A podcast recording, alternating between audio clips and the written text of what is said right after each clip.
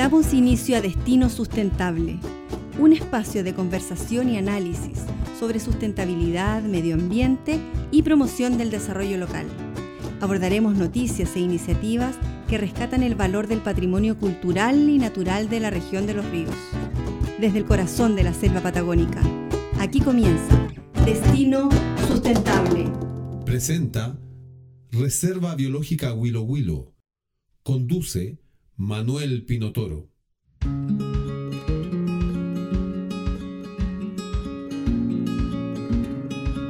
A raíz de la pandemia, la oferta de los colegios virtuales ha registrado un fuerte aumento en sus matrículas.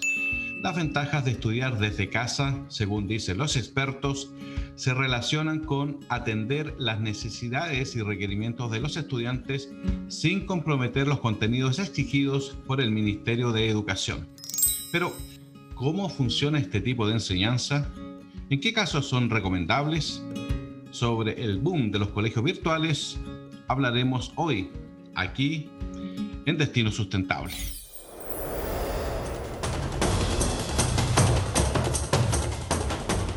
Lo decíamos recién, un fuerte crecimiento en sus matrículas han registrado los colegios virtuales desde el inicio de la pandemia.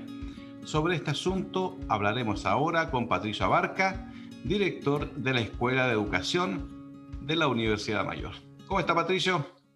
Muy bien, ¿y tú cómo estás? Muy bien. Gracias por participar de este programa. Le pregunto lo primero, ¿cómo funciona este tipo de enseñanza? Me refiero a la, educación virtual. Sí, los colegios virtuales eh, tienen eh, origen hace un par de años atrás. Eh, dando respuesta a una necesidad que se genera con otro, otra forma, que era el homeschool, el estudiar en casa. Eh, el, estudiar en casa en un sistema como el nuestro, en el cual existe una educación formal e institucionalizada, eh, empezó a demandar a los padres eh, y tutores mayores herramientas. Por tanto, el homeschool da, eh, origina la necesidad de tener estos colegios virtuales que empiezan a apoyar el aprendizaje de niños, niñas y adolescentes que están estudiando en casa. Y bueno, claramente ahora con producto de la pandemia nos enfrentamos a una situación donde eh, la falta de continuidad del sistema educativo ha llevado a muchas familias a optar por esta modalidad de colegio virtual en la cual eh, pueden tener un, un proceso eh, a cargo de, especialistas, pero por, eh, otra parte, eh, que no está considerado o, validado por el Ministerio de Educación. No está. No. En efecto, el colegio virtual entrega procesos de enseñanza-aprendizaje en las diferentes áreas del currículum. Sin embargo, ellos deben presentarse a los exámenes libres que eh, son los que permiten por decreto obtener el reconocimiento. Y este punto es importante tenerlo presente. Si bien es cierto, los colegios virtuales funcionan con procesos de enseñanza-aprendizaje por profesores, por profesora, eh, en lo concreto, para validar este tipo de estudios deben presentarse a los exámenes libres que realiza el Ministerio de Educación. ¿Y, eso se hace de forma anual? Sí, efectivamente, existen fechas eh, periódicas donde el ministerio abre la posibilidad eh, de, poder validar este tipo de estudio. Ahora, una gran pregunta que para muchos surge es por qué no los reconoce el Ministerio de Educación. Eh, y esto surge producto de que el Ministerio de Educación acredita la infraestructura y como los colegios virtuales no poseen infraestructura, no están sujetos a un proceso de reconocimiento por parte del ministerio. Ya, pero el ministerio, ¿qué podría acreditar respecto de la, infraestructura? ¿Son las salas? ¿Son los elementos que se utilizan para la enseñanza?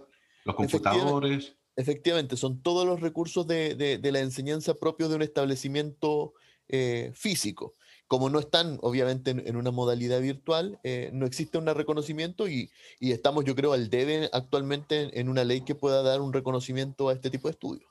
¿Y respecto al recurso humano? También, o sea, esos son elementos que se, que se acreditan ¿eh? y evidentemente están presentes en, el colegio virtual como en el colegio presencial. Pero al no cumplir con todos los criterios, claramente no, no, no, no están acreditados actualmente. Patricio, ¿cómo ve usted entonces el futuro de los colegios virtuales? ¿Usted cree que pueda prosperar una ley que vaya en la línea de lo que usted dice? Yo creo que sí, creo que necesitamos eh, abrirnos a las posibilidades de todas las formas educativas posibles. Creo que si bien es cierto, eh, nos hemos enfrentado a dificultades producto de, de, la pandemia, claramente los colegios virtuales son una alternativa y una oportunidad para nuevas generaciones que tienen nuevas necesidades y que viven en entornos virtuales, o sea, se mm. construye una identidad virtual. Entonces estamos hablando también de cambios generacionales. Ciertamente hay que tomar eh, ciertas precauciones, producto que también eh, son eh, edades de desarrollo donde requieren socialización los niños, niñas y adolescentes. ¿Eso cuáles precauciones? Sí, ahí dentro de las precauciones que debemos tener es precisamente el ámbito de la socialización. Producto de que muchas veces em, los niños pierden los procesos de interacción directa. Y, eso claramente afecta lo que tiene que ver con desarrollo del lenguaje, con habilidades sociales. Entonces, muy importante que las familias que optan por colegios virtuales también tengan otro tipo de, actividades. En efecto, hay muchos colegios virtuales que hoy día ofrecen, por ejemplo, eh, ser partícipe de esto, pero tener una vez al mes, no sé, el campeonato de fútbol con los compañeros de curso. Y eso claramente presenta una tremenda oportunidad para desarrollar habilidades que van más allá del aprendizaje de asignatura. Claro, porque leía eh, una oferta de un colegio virtual y lo leo textualmente. ¿ah? Nuestro proyecto educativo se basa en preparar académicamente a nuestros estudiantes según su nivel académico, sin dejar de lado la socialización de los alumnos. Entonces, sobre lo que usted decía, insisto en la pregunta, ¿cómo se puede entonces eh, afectar la socialización de los niños eh, cuando las clases son virtuales y no hay, no hay una, una actividad presencial? Claro, lo que ocurre con, la comunicación virtual es que tiene características diferentes a la, comunicación directa entre las personas. Son procesos de mayor interacción, hay otras formas de relación y además en el caso de, los niños y niñas eh, está el tema del juego. Eh, claramente existen juegos en entornos virtuales que también posibilitan esos procesos de interacción, pero tienen em, características diferentes que eh, dificultan a veces el desarrollo de ciertas habilidades. Por ejemplo, la empatía, por ejemplo, la espontaneidad, entre otros componentes. Entonces es importante, si bien es cierto que estos colegios se, se potencien y aprovecharlos al máximo, eh, procurar que las familias puedan tener eh, eh, espacios para que sus hijos e hijas puedan compartir. No necesariamente puede ser el, colegio virtual, puede ser que, jueguen con, los niños en, el pasaje donde viven, que compartan en, otras comunidades. Eh, lo importante es procurar la socialización. Eso es muy importante en, estas etapas de desarrollo. Sí, estoy pensando que eso significa una transformación cultural, porque lo que se ve ahora, los niños quedan de alguna manera solos frente al computador, sin el control y la supervisión de los padres. Y eh, lo que usted señala eh, no se realiza, porque se sigue, ¿no es cierto?, esa dinámica que se repite y se repite a la espera de que vuelvan las clases y finalmente eso no ocurre. Entonces, eh, ¿cómo cree usted que eso debiera, debiera soslayarse? Sí, en, el campo de, lo que tiene que ver con las interacciones virtuales, eh, es importante que las familias generen espacios de, conversación, de diálogo, donde se puedan expresar las emociones, donde también se puedan compartir las experiencias, los sentimientos. Uno de los grandes riesgos que tenemos en los entornos virtuales es que, eh, a pesar de estar tan conectados con, con miles de personas, no solamente en nuestro país, sino a nivel mundial, paradójicamente también nos sentimos solos. Y eso tiene que ver con un, elemento de cómo se conforman las identidades virtuales. Mm. La, identidad virtual tiene una propiedad eh, muy particular que al fin y al cabo yo selecciono lo que quiero mostrar y lo que no quiero mostrar. Eh, y en ese mostrar y no mostrar, claramente me puedo reservar ciertas cosas, eh, las cuales em, pueden eh, afectar mi forma de, la convivencia y de conocer a otras personas. Por tanto, es muy importante aquí que, las familias eh, realicen un proceso de, de, acompañamiento y también de supervisión y monitoreo del uso de los entornos virtuales ya que están en etapas de desarrollo donde muchas veces no, son capaces de, medir las consecuencias de lo que significa. ¿Qué poner, qué no colocar, con quién compartir mis datos, si alguien nuevo me agrega, qué hacer? Son situaciones que hoy en día están eh, eh, viviendo eh, los adolescentes y prácticamente hoy día también los niños y niñas. Por tanto, la familia tiene que ser un espacio de comunicación, de confianza, confianza y, diálogo para que realmente exista un, desarrollo apropiado a la edad. Estamos conversando con Patricio Abarca, director de la Escuela de Educación de la Universidad Mayor. Patricio, ¿en qué casos usted recomienda usar este tipo de educación, educación virtual? Yo lo recomiendo para todas las familias que estaban en, modalidad de, de homeschool, eh, familias que estaban pensando en educación en casa y hoy día eh, no cuentan con las herramientas y, transitar hacia un colegio virtual es una gran oportunidad.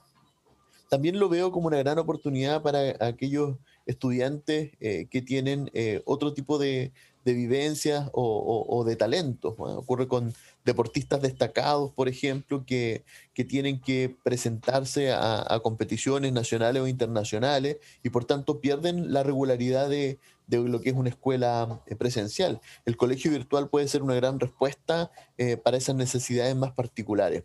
Y, creo que también, eh, y aquí uno tiene que también leer un poco del entorno, muchas veces eh, las familias optan por, por, una educación diferente por diferentes razones. Eh, tiene que ver por eh, la, la, conectividad local, tiene que ver por el, el, tipo de proyecto educativo, incluso por la cantidad de horas directas en las cuales se presenta. Creo que hoy debemos valorar, gracias a la pandemia, esta oportunidad de tener escuelas en contexto virtual para que realmente exista un proceso de desarrollo y también preocuparnos de otras áreas que muchas veces la escuela no cubre. Y para que existan, ¿no es cierto?, esos entornos digitales virtuosos que permitan el normal desarrollo de la educación, se necesita también una buena conectividad, porque en eso en Chile estamos un poquito al debe. ¿Cómo ve usted esa desigualdad respecto de gente que quiera eh, llevar adelante, seguir, ¿no es cierto?, después de la pandemia, estoy pensando en eso, ¿ah? Eh, con la educación virtual, pero la tecnología no se lo permita. Bueno, eso es un, tremendo desafío que tenemos a nivel nacional. Eh, creo que mm, lo que hemos vivido eh, desde de la pandemia ha evidenciado las brechas socioeconómicas de las familias.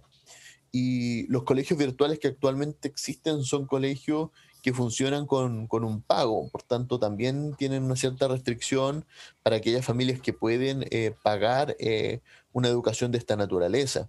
Entonces, creo que allí necesitamos de manera eh, urgente repensar la conectividad para que todos los niños, niñas y adolescentes tengan acceso a Internet. Hoy en día no es un artículo de lujo, hoy día pasa a ser una primera necesidad de estar conectados por estas vías y si bien es cierto, em, hemos visto una mejora en, las condiciones de lo que tiene que ver la, pandemia, sabemos que esto es un, escenario bastante incierto, lo cual significa que también debemos empezar también a prepararnos para tener modalidades híbridas y entornos digitales en, todos los, en todas las modalidades educativas, independiente que sean colegios presenciales, eh, yo creo que nos va a acompañar la educación virtual desde ahora en adelante. Patricio, te quiero invitar a que hagamos una pausa musical y escuchemos a Javier Gormaz. Él es músico, durante todo este mes él nos está acompañando con su arte. Él es profesor de música, cuequero, amante del folclore chileno. Así que eh, escuchamos ahora a Javier Gormaz y luego volvemos a seguir conversando sobre colegios virtuales.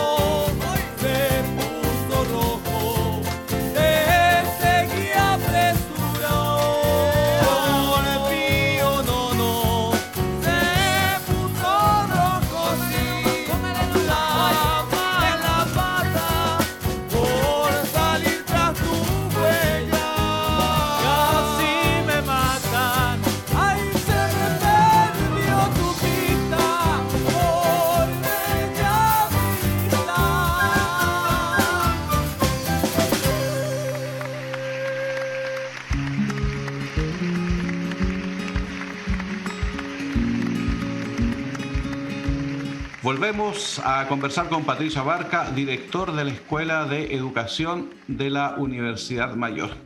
Patricio, estábamos conversando sobre educación virtual, ¿no es cierto? Y las ventajas y desventajas, principalmente lo último relacionado con el uso de la tecnología. Para los padres que quieran pensar en seguir adelante o que quieran incorporar ahora a sus niños a colegios virtuales, ¿qué criterios deben utilizar para elegir un colegio u otro?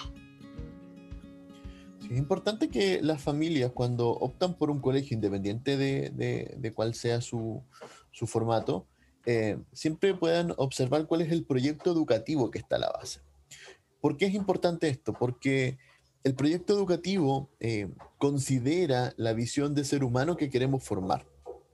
La educación va mucho más allá de, un par de asignaturas, tiene que ver con, el tipo de ser humano, con el conjunto de valores, con eh, la orientación eh, que posee un, establecimiento religioso, humanista o, foco en la ciudadanía, lo que fuera el proyecto educativo. Y eso es importante que las familias puedan eh, observar.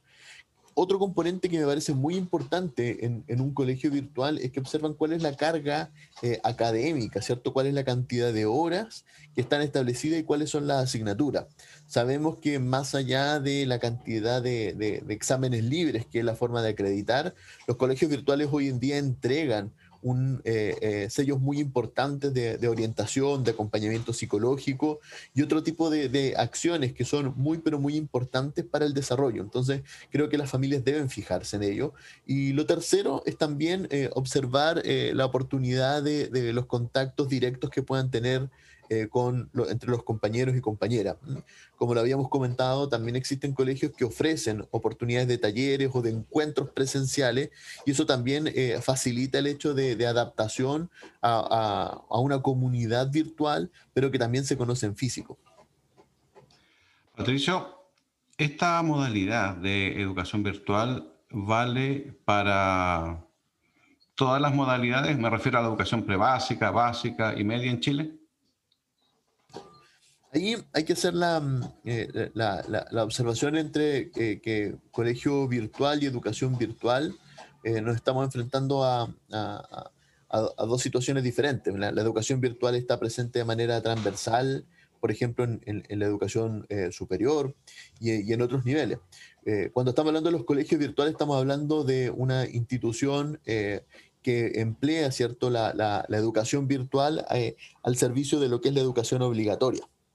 Entonces, eh, pasa a ser un componente muy importante que podamos em, observar, ¿cierto? Que, estas características que tienen eh, eh, los colegios virtuales cumplan y, se adecúen o se parezcan a, los componentes que solicitan los sistemas formales de educación, es decir, los colegios presenciales.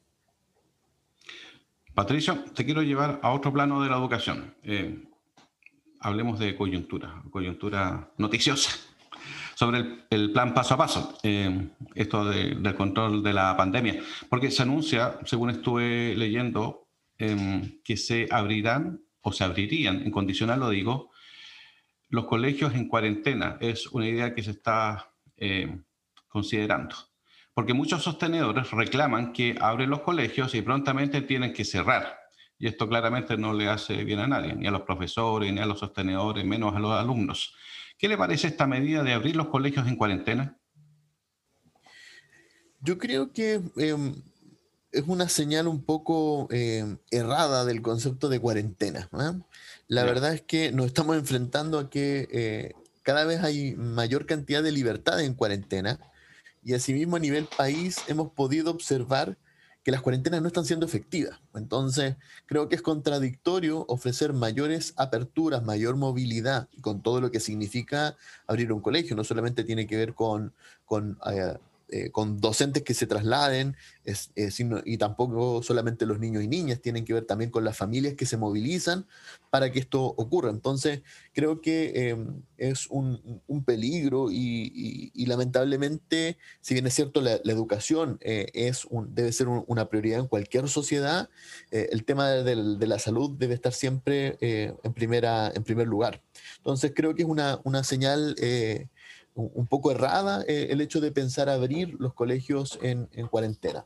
Patricio, eh, quiero eh, aprovechar de preguntarte, ya que estamos llegando a la parte final del programa, sobre un tema que, que me llama la atención porque veía en televisión un debate de candidatos presidenciales donde uno de los participantes planteaba la idea de poner fin al copago en la educación. Decía él que la libertad de los colegios se expresa en los currículums, no en la posibilidad de seleccionar alumnos. ¿Qué le parece a usted esta idea de poner fin al copago? Sí, em, la idea en sí misma no tiene ninguna novedad y de hecho está en marcha. Ah, eso es lo primero que hay que señalar. El fin del copago eh, está pensado como parte de la ley de inclusión en la cual se eh, elimina eh, lo que los colegios particulares subvencionados cobraban a las familias.